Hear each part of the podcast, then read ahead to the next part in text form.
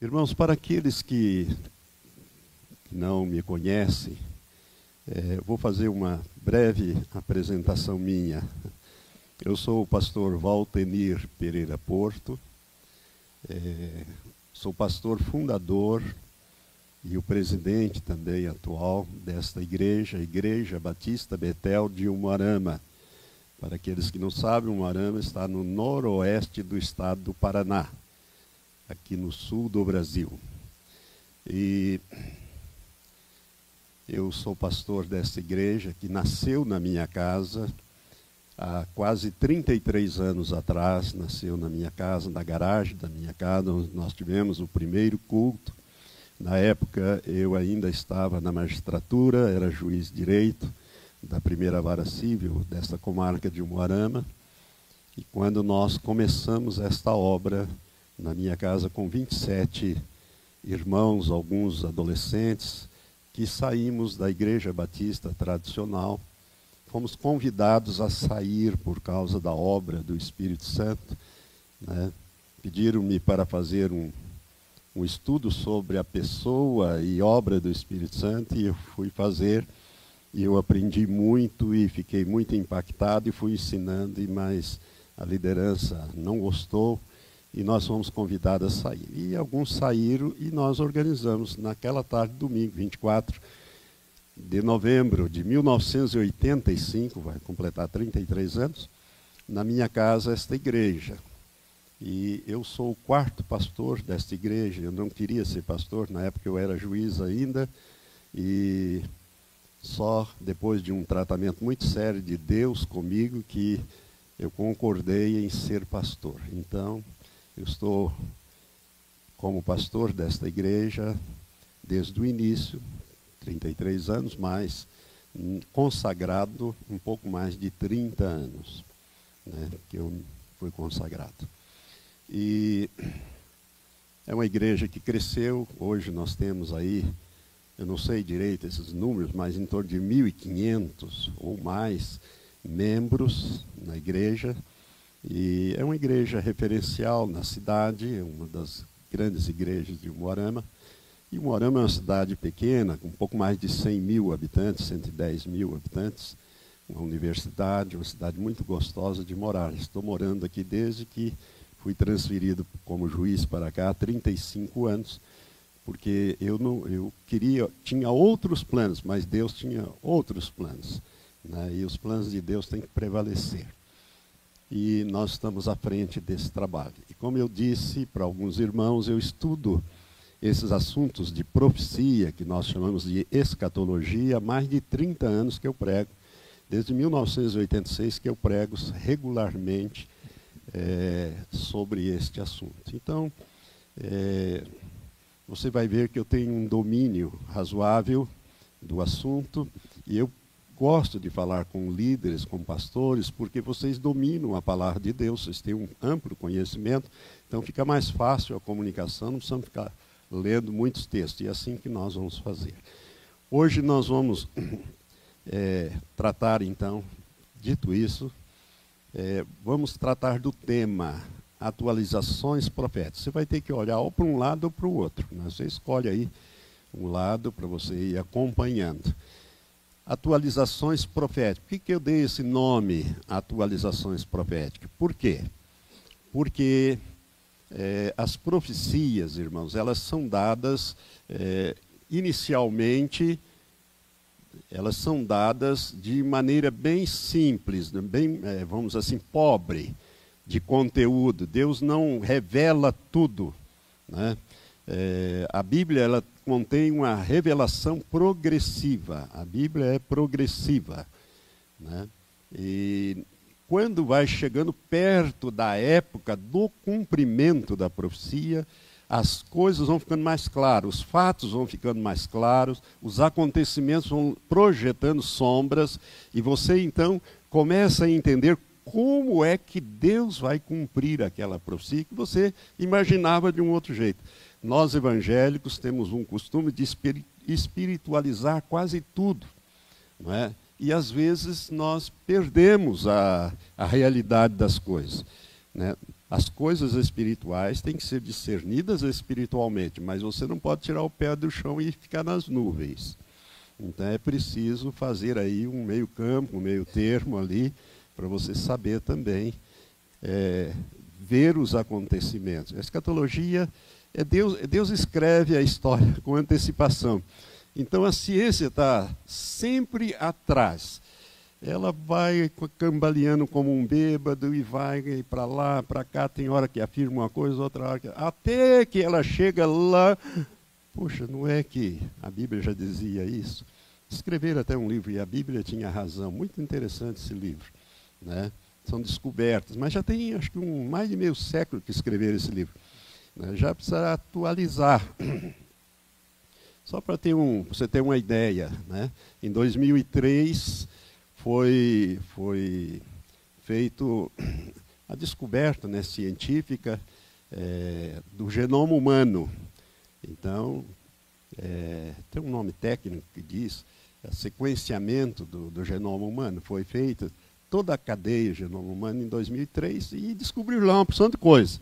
E uma delas é que todo ser humano que já existiu, existe e existirá, veio de um único casal. E não era de macaco, não. Veio de um único casal.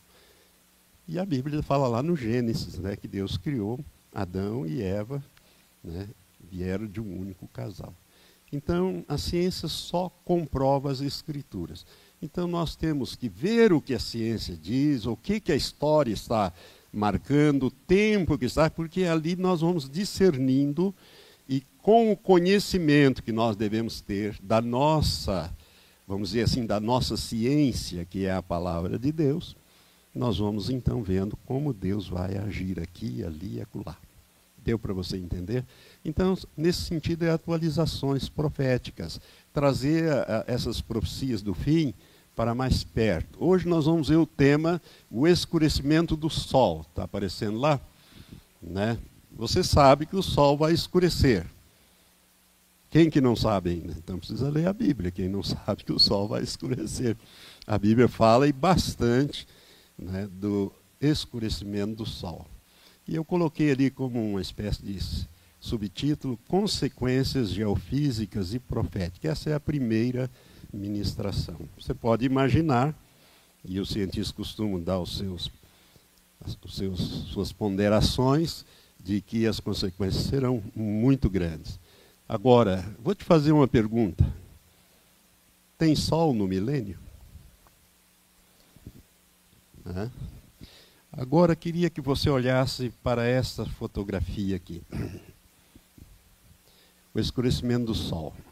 Isso aqui eu extraí de um vídeo que nós vamos ver agora, onde a cientista, a doutora Cláudia Albers, uma mulher muito crente, graças a Deus pela sua vida e pela sua grande capacidade, é um estudo que ela publicou, é, e ela fala do escurecimento do Sol. Olha para aquela foto de 2011 e olha para mesma, o mesmo Sol em 2017 em seis anos, o quanto o sol escureceu. Você percebe a diferença em seis anos, em 2011 para 2017. Se você olhar a data, a data é a mesma. É o mesmo dia e o mesmo mês. E quase que a mesma hora. Só muda o ano. É o mesmo dia, mes o mesmo dia, o mesmo mês e com diferença de.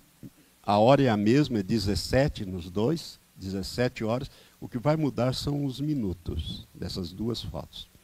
Então, isso aqui são fotos de satélites que monitoram o Sol 24 horas por dia. São vários satélites que fazem isso desde 2011. E essa primeira foto aqui é de 2011. Né? Você vê o Sol aqui num comprimento de ondas, que ela vai explicar, mas desde já eu quero te mostrar que o Sol está escurecendo. Está aqui, isso é prova científica. Só que se você for perguntar para a NASA, eles vão negar tudo. Né? Porque do, dos governos você não pode esperar nada. Não. Eu queria que você visse esse vídeo aqui.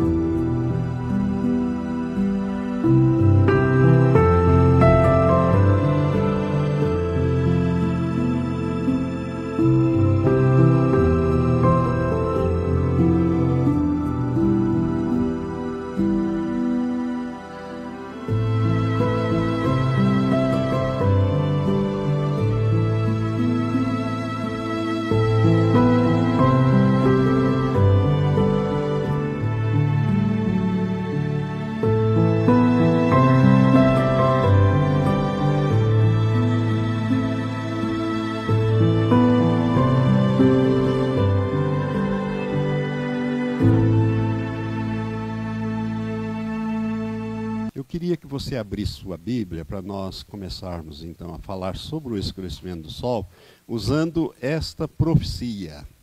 Essa profecia de Joel 2, 28 a 32. Então, Joel 2, 28 a 32 é a mesma profecia de Atos 2, 16 a 21. Então, eu coloquei os dois textos para a gente dar uma comparada e uma analisada. Essa profecia fala do escurecimento do sol, mas não é a única que fala disso. E eu queria analisar com os irmãos de uma maneira um pouco mais profunda essas profecias que nós vamos ver, esses textos que nós vamos analisar. O profeta Joel diz assim: E há de ser que, verso 28, depois derramarei o meu espírito sobre toda a carne, vossos filhos e vossas filhas profetizarão, os vossos velhos terão sonhos e os vossos jovens terão visões. Esse, essa profecia é repetida no dia de Pentecostes, quando é, os apóstolos são cheios do Espírito Santo e a multidão que se ajunta em torno daquele evento pensa que eles estão bêbados. Pedro se levanta junto com os outros doze, no caso Matias já estava fazendo parte do colégio, ele, colégio eleitoral não, colégio apostólico, e eles se levantam junto e Pedro recebe, ele explica que o que estava acontecendo ali não era bebedeira, às nove horas da manhã. Mas era o cumprimento desta profecia. O verso 16 de Atos 2, por isso nós vamos acompanhar os dois textos juntos. Mas isto é o que foi dito pelo profeta Joel. E nos últimos dias, observe a linguagem que eu gostei de chamar a sua atenção. E há de ser que depois derramarei. Esse depois, lá em Joel, significa os últimos dias. Em Atos nos últimos dias. E aqui vem uma observação importante. Quando é que começaram estes últimos dias? Com essa profecia aqui. Começaram os últimos dias. No, no Pentecoste começaram os últimos dias. Agora você tem que lembrar que para Deus um dia é mil anos. E mil anos é um dia. Então, para Deus, no cronômetro de Deus, ou no relógio de Deus, no kairós de Deus, ele está terminando o segundo dia. Nos últimos dias é uma expressão plural. Tem que ser pelo menos dois dias. Quando você fala dias, nos últimos dias, tem que ser no mínimo dois ou mais dias. Então, nos últimos dias acontecerá, diz Deus, que do meu espírito derramarei sobre toda a carne, e vossos filhos vossas filhas profetizarão, e os vossos jovens terão visões, e os vossos velhos sonharão. Voltando a Joel. E também sobre os servos e sobre as servas, naqueles dias derramarei o meu espírito. Vamos a ato. E também do meu espírito derramarei sobre os meus servos e as minhas servas naqueles dias e profetizarão. Preste atenção nisso aqui. Quero te fazer uma pergunta chave aqui. No Pentecostes, e depois do Pentecostes até hoje, o Espírito de Deus foi derramado sobre toda a carne? Não. Foi sobre aquele grupozinho do Pentecostes. De vez em quando um avivamentozinho aqui, outro avivamento lá, um na Escócia, outro não sei aonde, outro. E nós nos alegramos muito com esses focos de derramar do Espírito Santo mas sobre toda a carne, como diriam os franceses, jamais. Jamais. Então começa a estudar essa profecia com mais profundidade. Há uma promessa que vai se cumprir quando? Nos últimos dias. Eu vou derramar do meu espírito e vou fazê-lo sobre toda a carne. Isso nunca aconteceu mas está para acontecer. Amém?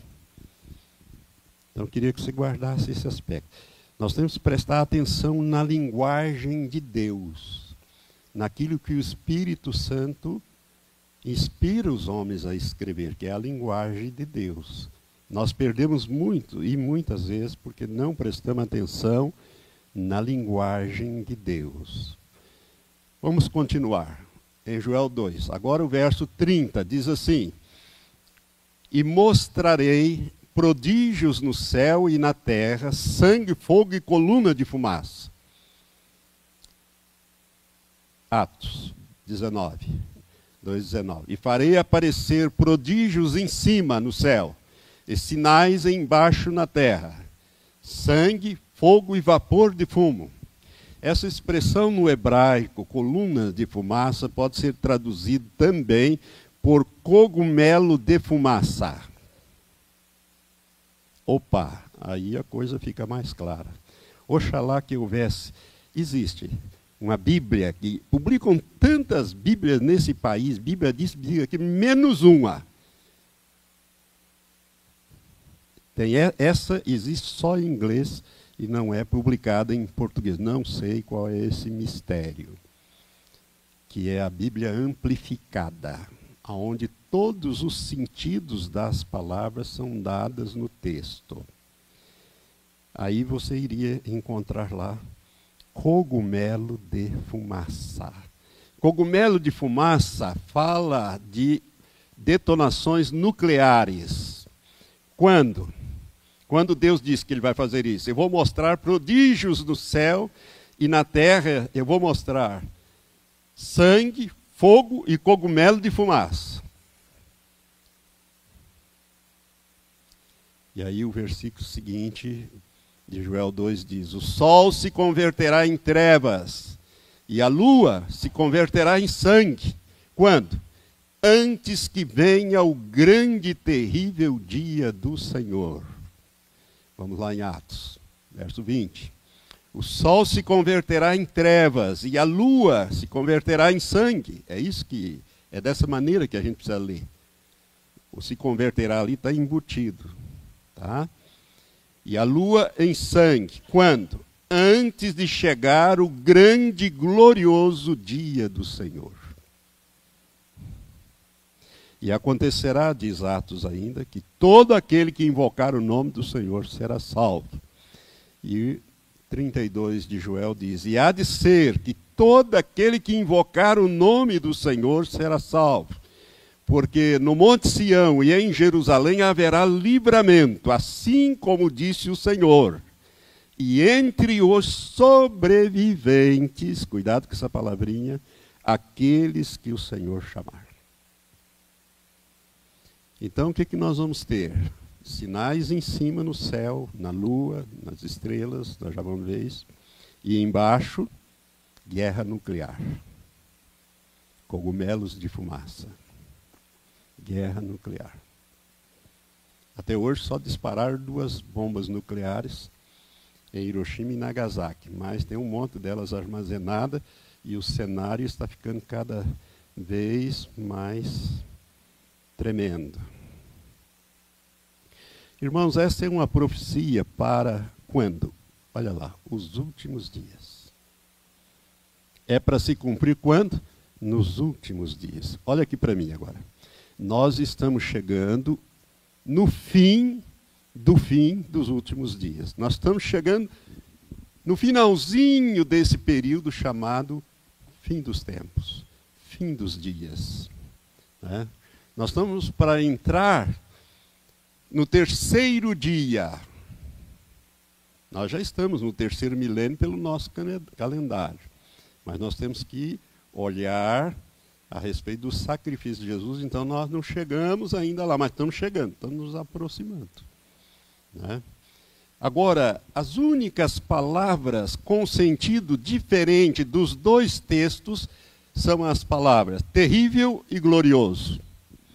Em Joel, o Senhor diz: Antes que venha o terrível dia do Senhor.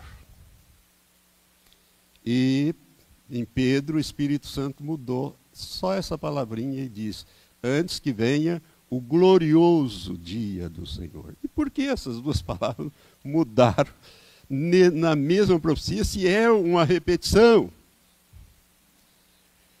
Primeiro que em Atos ela começa a se cumprir.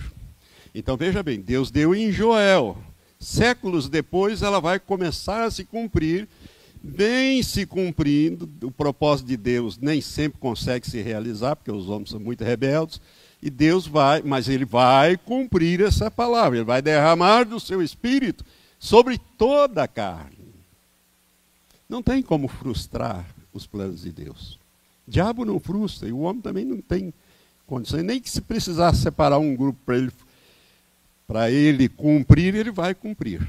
E ele vai fazer isso. Então, por que glorioso e por que terrível? Terrível, irmãos, por quê?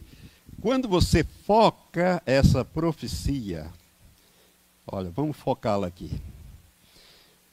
Essa é uma profecia, ó, presta atenção nisso. Deve se cumprir antes da grande tribulação.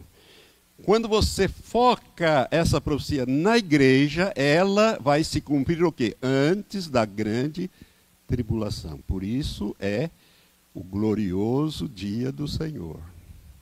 Quando você foca ela na igreja, essa profecia de Joel e de Atos.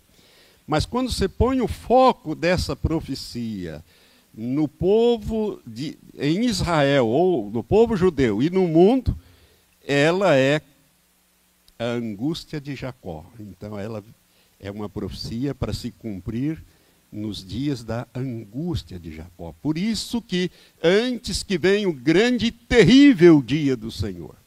O grande e terrível dia do Senhor para nós cristãos é a grande tribulação. Para o judeu e o não cristão é a angústia de Jacó. Conforme Jeremias verso 30, ver, é, aliás, capítulo 30, verso 7, né, onde o Senhor fala dessa angústia de Jacó. Agora, uma coisa que precisa ficar bem claro para nós, é uma profecia que vai se cumprir antes do milênio, tanto para a igreja como para Israel e o mundo, é uma profecia que vem antes do milênio, e o milênio está às portas. Então, eu queria que você você acompanhou o meu raciocínio? Você conseguiu acompanhar? Olha, Deus fez uma promessa que ia derramar do seu espírito sobre toda a carne. Começou o cumprimento dessa promessa no Pentecostes, mas até hoje ele não derramou sobre toda a carne. Não é toda a carne nascida de novo. Não tem, não tem essa frase lá. É uma promessa lá de Joel, repetida em Atos. Ele vai cumprir esta promessa. Então, a razão de dela ser gloriosa para nós, porque é antes da grande tribulação. E a igreja não vai passar pela grande tribulação. Então, para a igreja é uma promessa gloriosa. Mas para Israel, que vai entrar, é justamente o núcleo de, de tribulação para eles, é a angústia de Jacó, a angústia de Israel, e para o mundo também. É a grande tribulação. Deu para você me entender até aqui? Será que eu estou conseguindo transmitir para você, irmão? Isso aqui? Vejamos então a palavra. O Senhor diz nessa profecia: Mostrarei prodígios em cima no céu e sinais embaixo da terra. Eu quero falar então do escurecimento do Sol, usando o estudo científico da doutora Cláudia Albers. É, esse material foi extraído do site dela, eu extraí dois, dois vídeos, os dois juntos vão dar 40 minutos, e algumas fotos da internet dela. E eu queria falar um pouquinho sobre ela. Ela, no site dela, que aí está sendo projetado, ela se apresenta da seguinte maneira: Meu nome é doutora Cláudia Albers, PhD, e eu sou uma física altamente treinada e educada, com 17 anos de ensino e palestras em uma universidade da África do Sul. Eu também sou uma investigadora do planeta X. Você vai vir falar muito desse planeta X, e esse X aí não é 10 romanos, é o X de incógnita, né?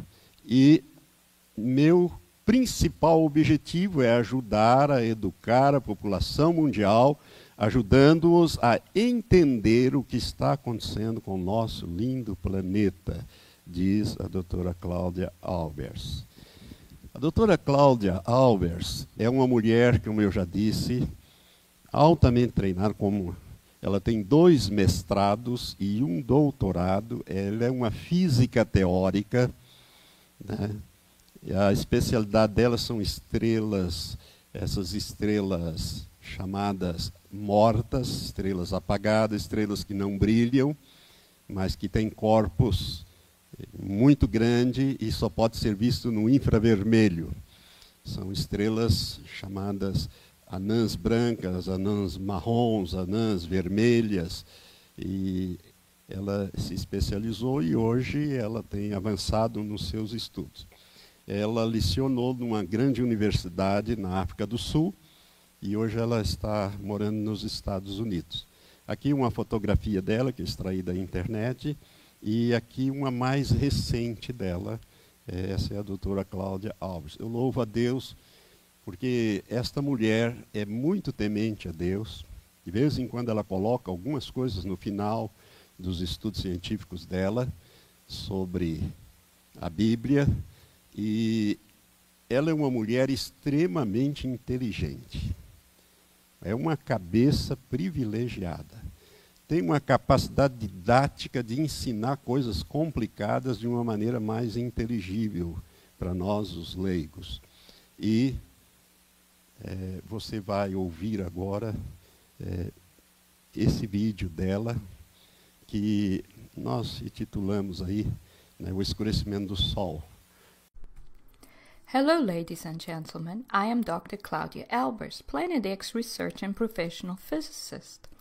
And today I'd like to talk to you about this, my latest article. It's entitled The Planet X System and the Reacting Sun.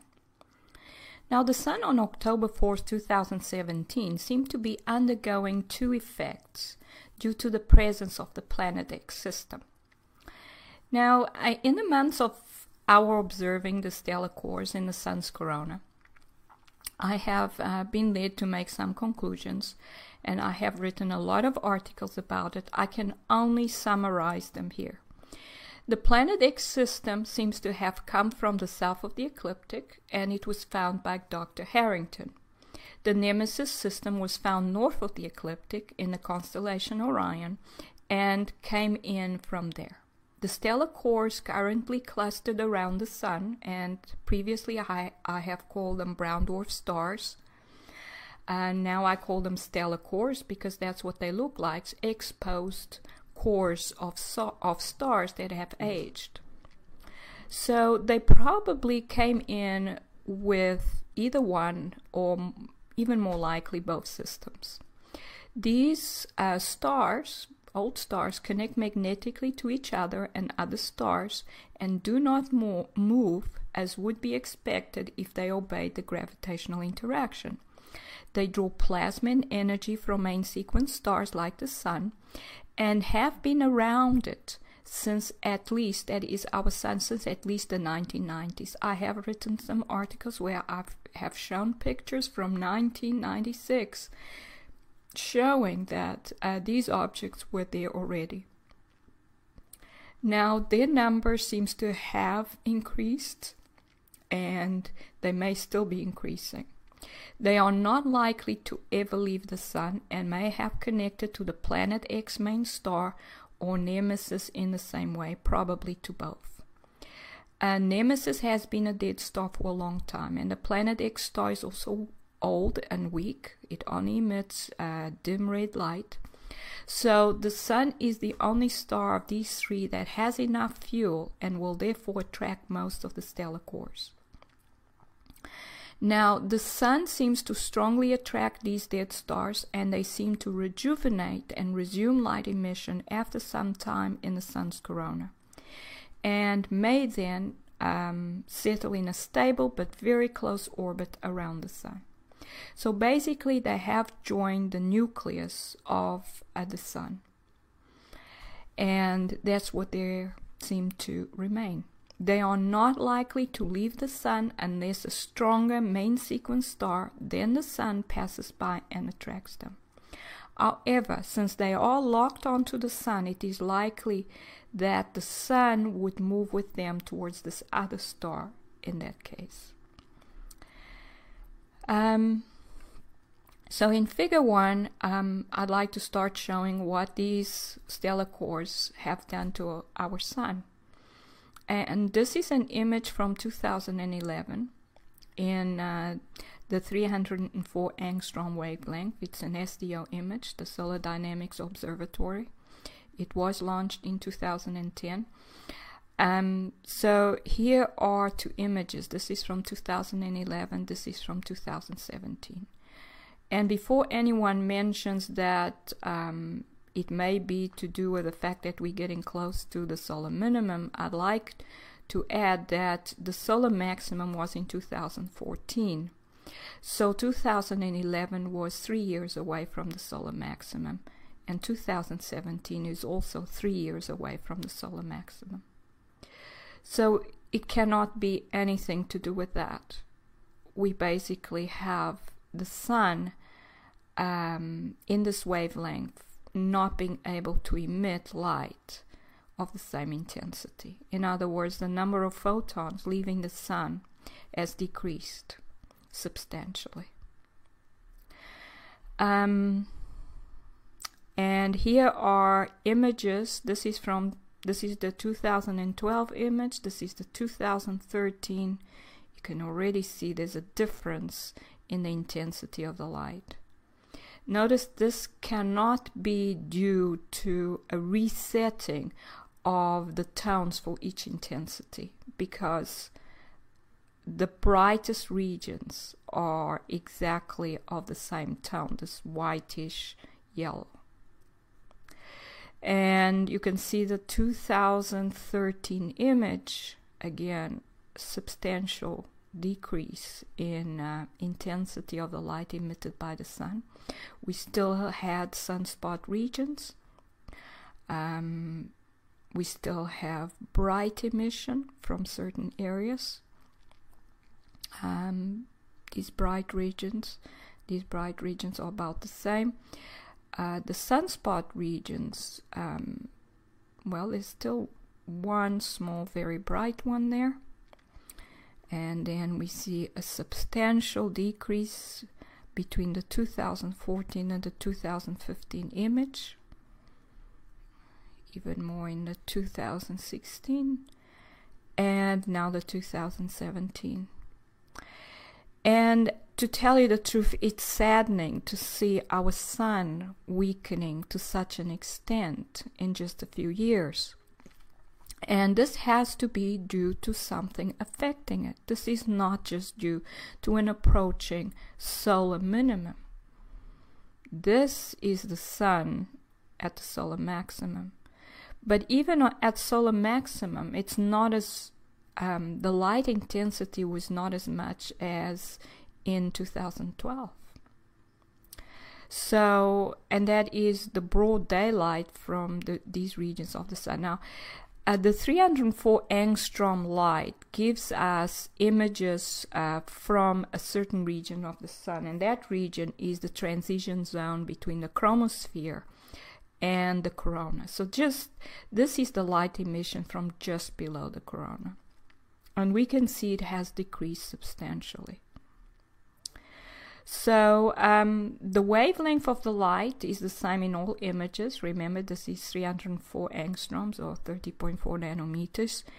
Uh, the wavelength is associated to the energy of each photon. So the photon, each photon that impacts the detector has the same energy. It's associated to this wavelength. But what has decreased is the intensity of the light. So the brighter regions show a greater intensity, and the intensity is associated with the number of photons emitted from that region. So this means that as the years have gone by, the sun has been able to emit less and less photons from the same region. Um, so and and what I have noticed, but I couldn't quite show it in this article because it's more obvious in um, the video that you can download, the 48 hour video. And this showed um, that there were these tiny sparks happening all over the sun. Now, these tiny sparks were about the same color as what the sun may have been all over. These tiny, slightly brighter sparks than the rest of the sun, it could have been seen at the edges here. And they were happening all over the sun. And to me, that looked like the sun is actually having trouble staying ignited. Because where it was continuously ignited all the time at the top of the chromosphere, it's now just sparking on and off, on and off, on and off. So it looks like the sun is having trouble staying ignited. Now we have evidence of these stellar cores in the sun's corona. There are just some of these images where, uh, to me, it's the clearest.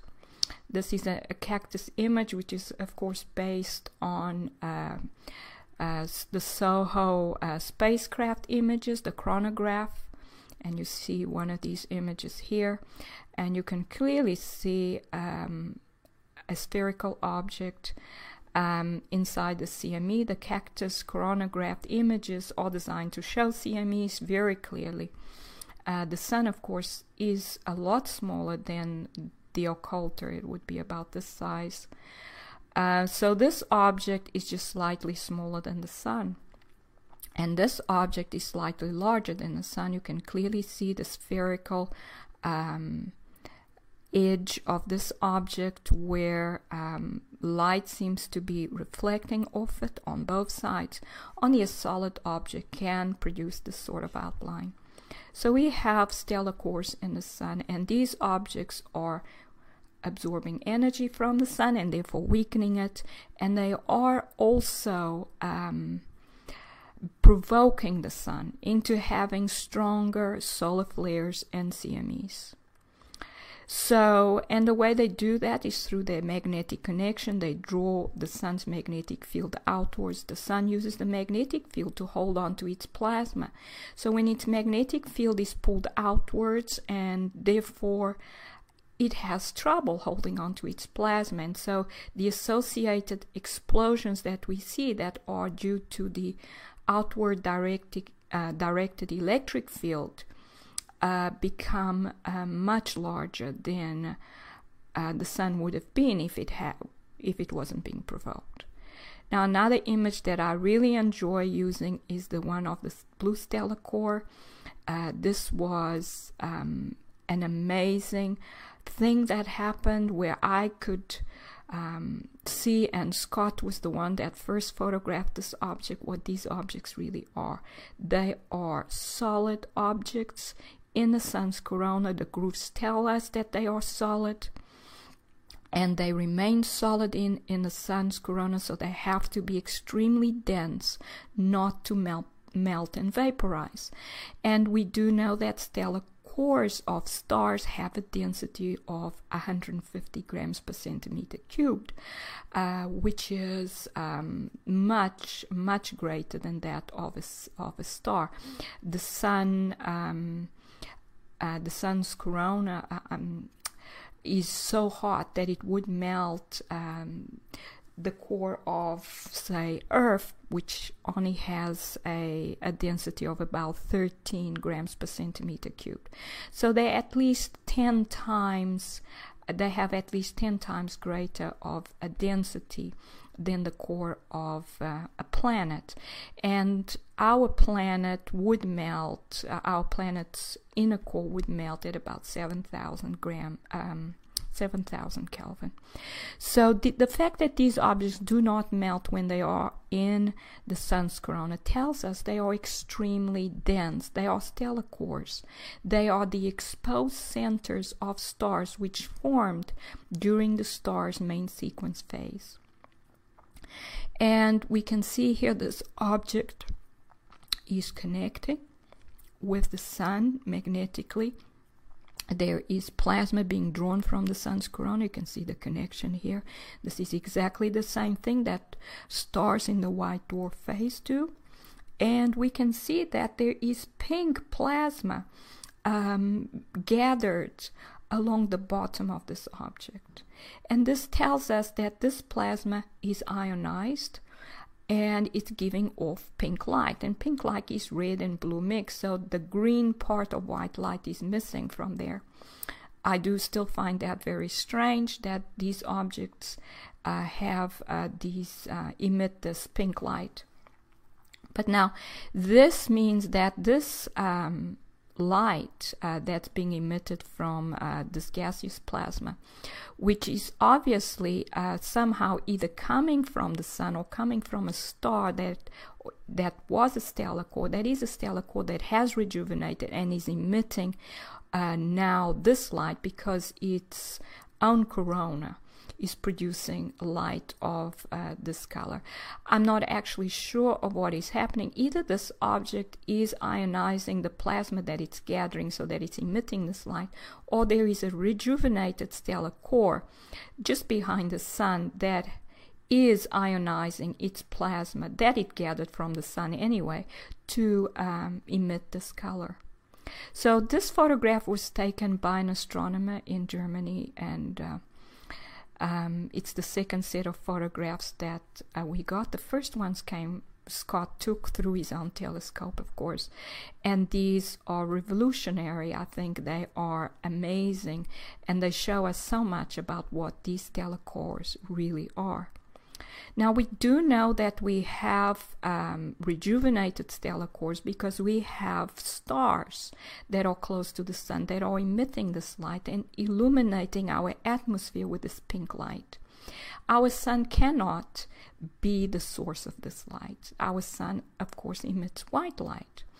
And even if the sun has changed, and I have just shown you that it has, we are still getting blue skies um, and green plants still look green. So obviously the green light, there's still green light coming from the sun.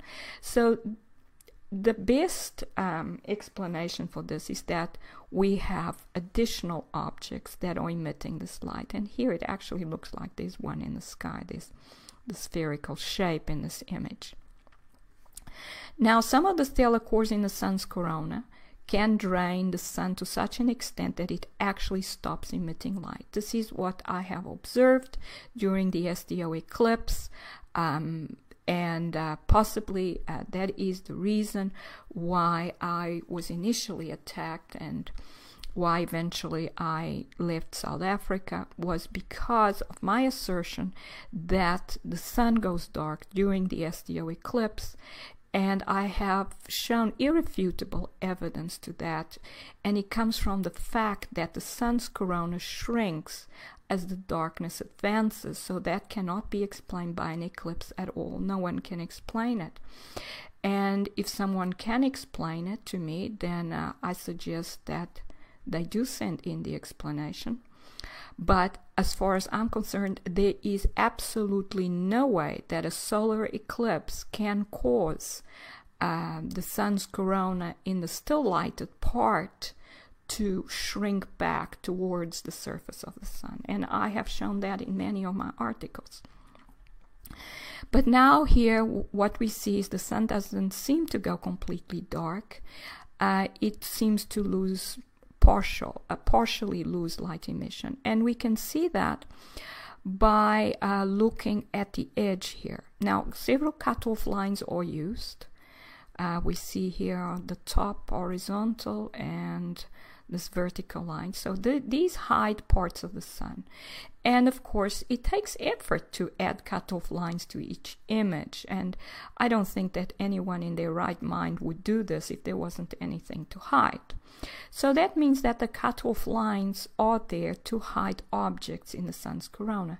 And these uh, 193 angstrom images specifically show uh, higher up above the chromosphere and they show the sun's corona. So these this means that there are objects there and these objects absorb plasma from the sun so they would be enveloped in the sun's plasma so they would be visible um, sometimes it's it's not quite easy to to see.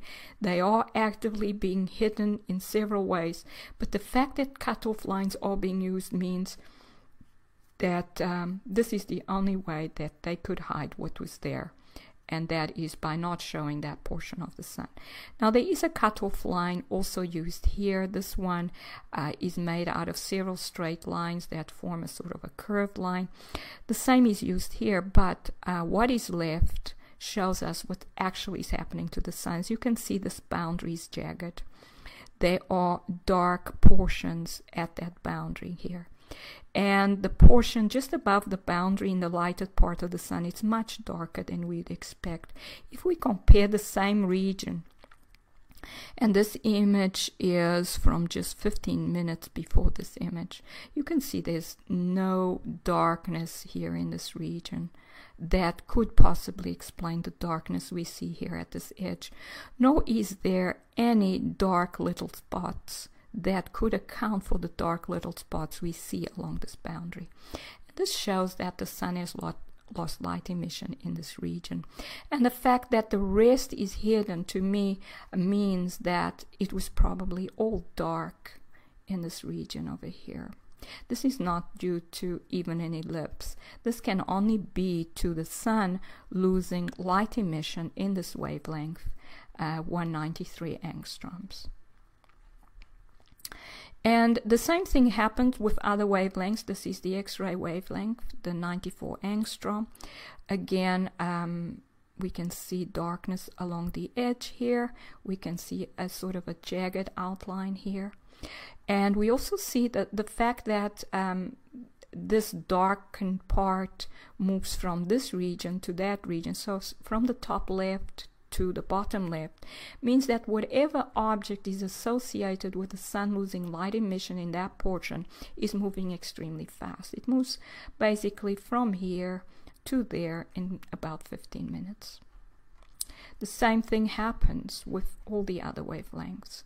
And not only that, we can actually start to notice that different parts of the sun, slightly different parts of the sun, are visible in each of these um, these boundaries are not exactly at the same place for each of the images, even though they are a few seconds apart. This is only two seconds apart. And yet, we can, if we look at the line where this um, meets this curved line here, uh, this one is larger than that one. We can see the same thing here. So it seems that a, large, a slightly larger portion of the sun is visible in the 171 angstrom image than in the 131. And we actually expect it to be the other way around if we were to look at the timestamp, since this one is from two seconds before.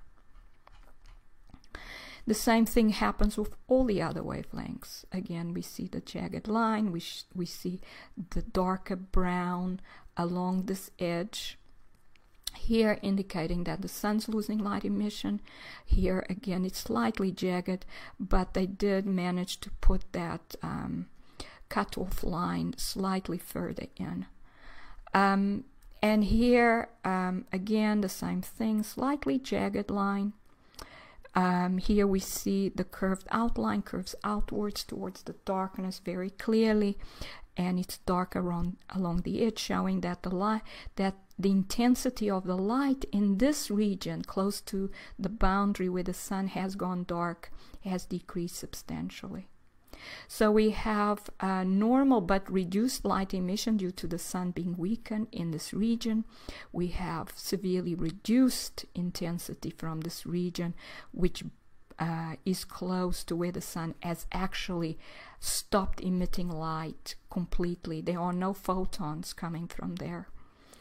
And the fact that this this curve curves outwards towards the darkness, not inwards, if it curved inwards, uh, the boundary would look like this. And then we could say, well, it's due to an eclipse, an object is in front of the sun, because objects are curved and, and spherical, and so they would produce a boundary that will look like that.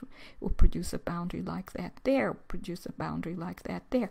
So we can see this is not an eclipse. The sun is losing light emission. It's emitting no photons from these regions below the lighted part at this time. And in all the wavelengths detected by SDO, including the visible light. As you can see, this is the visible light image. And the visible light images are also um, interesting because uh, I've been noticing for many months that there is this outline behind the sun always. And this wasn't there in 2010. And this shows that there is another object behind the sun that is emitting visible light. I, think that is the only explanation that I can give. Um, there's an object there, I think. So, um, in conclusion, the Sun is being affected by a huge number of stellar cores that are part of the Planet X system and that have become a part of our solar system. The Sun has been weakened and destabilized, which is leading to stronger solar flares and CMEs, even as it is having, having trouble maintaining light emission and ignition at the top of the chromosphere. This is Dr. Claudia Albers, Planet X physicist. Thank you for watching.